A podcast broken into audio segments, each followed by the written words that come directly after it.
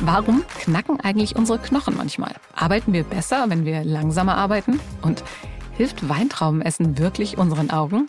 Diese und noch viel mehr Fragen beantworten wir in unserem Podcast Aha 10 Minuten Alltagswissen.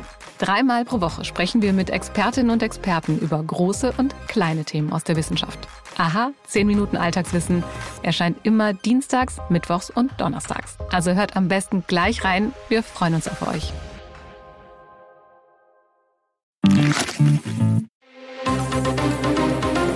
Das Bild News Update. Es ist Dienstag, der 21. November und das sind die Bild-Top-Meldungen. Sperre für fast den gesamten Bund. Finanzministerium plant Haushaltshammer. Oppositionsführer Friedrich Merz, der geheime Neuwahlplan der CDU. Irrwitzige Summe, so viel kostet Ronaldos teuerste Uhr. Das Bundesfinanzministerium weitet seine Sperre offenbar auf nahezu den gesamten Bundeshaushalt 2023 aus. Das berichtet die Nachrichtenagentur Reuters. Der Tagesspiegel schreibt, das Ministerium habe den Bericht auf Anfrage bestätigt. Zunächst war von der Sperre nur der Klima- und Transformationsfonds betroffen. Worum geht es? Reuters bezieht sich auf ein Schreiben von Haushaltsstaatssekretär Werner Gatzer. Daraus wird wie folgt zitiert, um weitere Vorbelastungen für künftige Haushaltsjahre zu vermeiden, beabsichtige ich daher, alle in den Einzelplänen 04 bis 17 und 23 bis 60 des Bundeshaushaltsplans 2023 ausgebrachten und noch verfügbaren Verpflichtungsermächtigungen mit sofortiger Wirkung zu sperren. Im Klartext, mit den Einzelplänen sind die Etats aller Ministerien gemeint und betroffen. Im Einzelplan 60 sind etwa der KTF und der 200 Milliarden Euro Abwehrschirm zur Dämpfung der Energiepreise zu finden. Ausgenommen sind laut der Aufzählung Verfassungsorgane wie Bundespräsident, Bundestag, Bundesrat und Bundesverfassungsgericht. Hintergrund des Haushaltshammers. Das Bundesverfassungsgericht hatte der Bundesregierung am Mittwoch 60 Milliarden Euro gestrichen.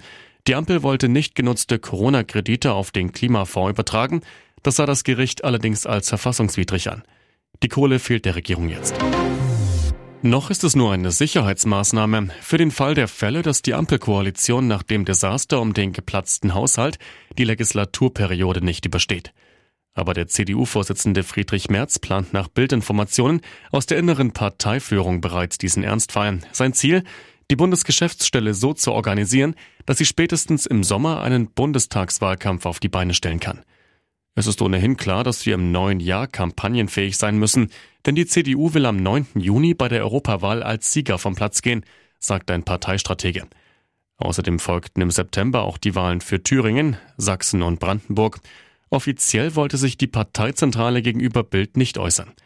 Doch während CSU-Chef Markus Söder den Kanzlerkandidaten der Union erst nach diesen Wahlen küren wollte, hält Merz nach Bildrecherchen an seinem Plan fest, den Spitzenmann vorher aufzustellen.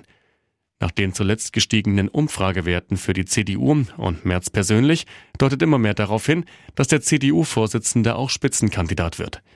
Bis zur Wahl in Bayern waren auch Söder sowie NRW-Landeschef Hendrik Wüst gehandelt worden. Aber Wüst ist noch jung und kann warten, heißt es in der Partei.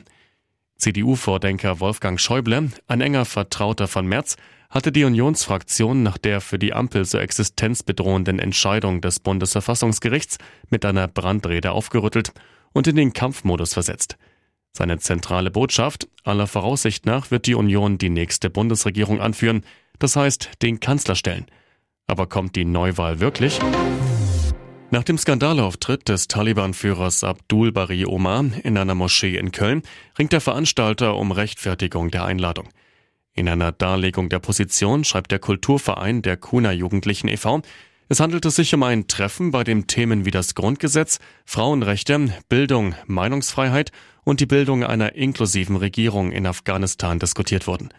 Man sei Sprachrohr für die in Afghanistan lebenden Menschen, deren Meinungsfreiheit eingeschränkt ist. Auch distanziere man sich von den Taliban und ihrer Ideologie und verurteile nachdrücklich deren Missachtung der Frauenrechte und Menschenrechte in Afghanistan. Warum lud der Kulturverein der Kuna-Jugendlichen dann ausgerechnet einen Taliban-Führer zu sich ein und gab ihm eine Bühne für seine Ideologie?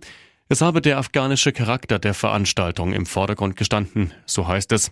Unfassbar. Als Zeichen der Abgrenzung zu einer Taliban-Veranstaltung lege man großen Wert darauf, die afghanische Nationalflagge zu zeigen und nicht die Taliban-Flagge. Matiula R., Mitglied des Vereins, sagte nach der Veranstaltung zu Bild, wir haben mit dem Taliban sehr kontrovers diskutiert.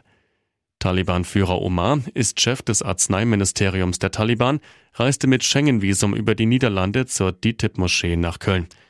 Dort feierte er das Emirat Afghanistan, verschwieg aber den Taliban-Terror, die Not und Unterdrückung der Menschen. 70 Zuhörer im Saal riefen Allahu Akbar, Gott ist groß.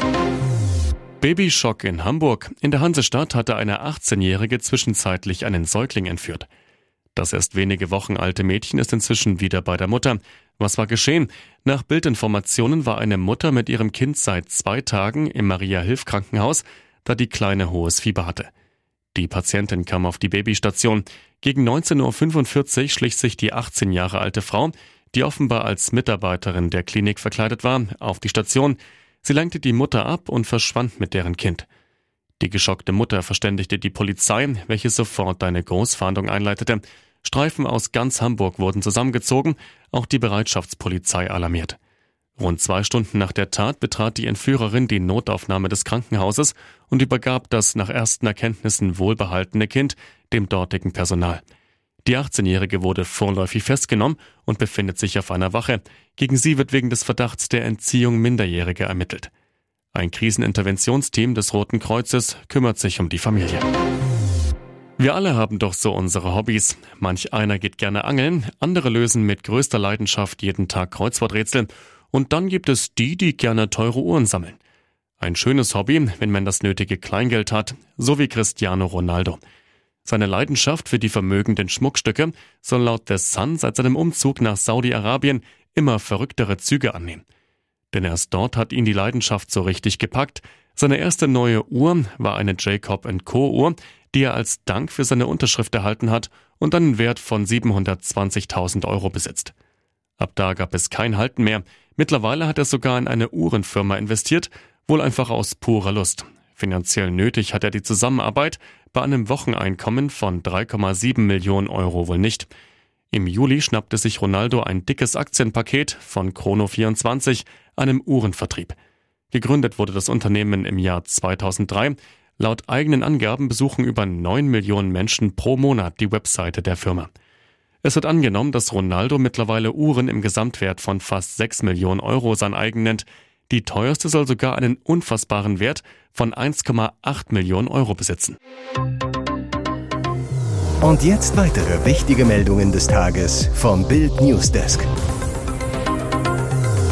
Es ist wohl soweit. Die Wetterlage ändert sich und zwar gewaltig. Es wird kalt. Ist das der Wintereinbruch? Schluss mit den Westwetterlagen und dem milden Regenwetter. Jetzt kommt der Frosttropfen aus dem Norden. Diplom-Meteorologe Dominik Jung von Wetternet zu Bild. Das ist schon mal etwas ganz Neues im Vergleich zu den vergangenen Wochen. Polarluft flutet über uns hinweg. Das sieht mal ganz nett aus, so zumindest nach dem GFS-Modell des US-Wetterdienstes NOAA.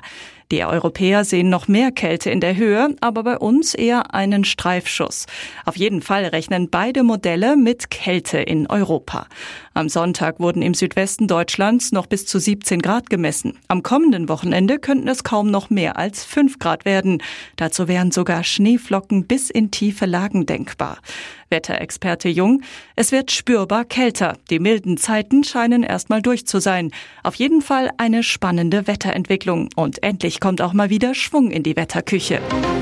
Showdown vor dem Bremer Landgericht. Am Montag wurde dort die Klage von Tim Wiese gegen Ex-Club Werder verhandelt. Der frühere Nationaltorwart war zum Stadionverbot verdonnert worden, weil er sich im März beim Besuch des Weserstadions angeblich rassistisch geäußert haben soll. Das bestreitet Wiese vehement und zerrte Werder deshalb vors Gericht. Dort wurde nun publik, welche angeblichen Aussagen dem Pokalsieger von 2009 zur Last gelegt werden. Gleich zwei weibliche Servicekräfte sagten vor Gericht unabhängig voneinander gegen Wiese aus, erhoben dabei schwere Vorwürfe. Eine berichtet von einer Beleidigung Wieses, die er außerhalb einer Loge getätigt haben soll. Ich habe mitbekommen, wie er sagte, Gott sei Dank bedient mich diese N nicht. Dabei bin ich Wiese-Fan. Ich war sehr verletzt, habe es zu Hause direkt meiner Mutter erzählt. Eine weitere junge Frau versichert, sie habe als Bedienung in der Loge S32 Witze über eine nicht anwesende Person mit dem Wort N vernommen. Gesehen habe sie Wiese dabei nicht, ihm aber die Aussagen anhand der Stimme sicher zuordnen können. Wieses Anwalt Heiko Klatt bezweifelt die Glaubwürdigkeit der Aussagen der Zeuginnen, die den genauen Zeitpunkt des Tatvorwurfs nicht benennen konnten. Wiese wiederum führte mehrere Zeugen auf, die seine Unschuld beweisen sollen und damit seine Klage stützen. Tochter Alina, ich habe davon nichts mitbekommen, dabei war ich die ganze Zeit in der Loge. Der silberne Wagen liegt im Graben neben der A14 Abfahrt Leipzig Nord. Der Skoda ist nur noch Schrott, weil ein Kind am Steuer die Kontrolle verloren hatte. Der Junge, vermutlich elf Jahre alt, war gegen 10.45 Uhr auf der Autobahn Richtung Magdeburg alleine unterwegs. Laut Polizei wollte er die Abfahrt Leipzig Nord nehmen. Dabei passierte es. Das Kind verlor die Kontrolle über das Auto. Der Wagen schrammte knapp an einem Schild vorbei, schleuderte auf die Wiese neben der Abfahrt. Dort überschlug sich der Skoda auf dem Rasen. Schließlich übersprang der Wagen die Leitplanke zur schräg gegenüberliegenden Auffahrt, blieb im Graben daneben liegen. Der Junge wurde schwer verletzt. Ein Hubschrauber brachte ihn in die Klinik. Bislang weiß die Polizei nicht genau, wer der Junge ist. Eine Sprecherin zu Bild. Er ist zu jung, einen Ausweis dabei zu haben. Wir schätzen, dass er elf Jahre alt ist. Die Ermittlungen zum Unfallhergang und wie das Kind an das Auto kam, laufen.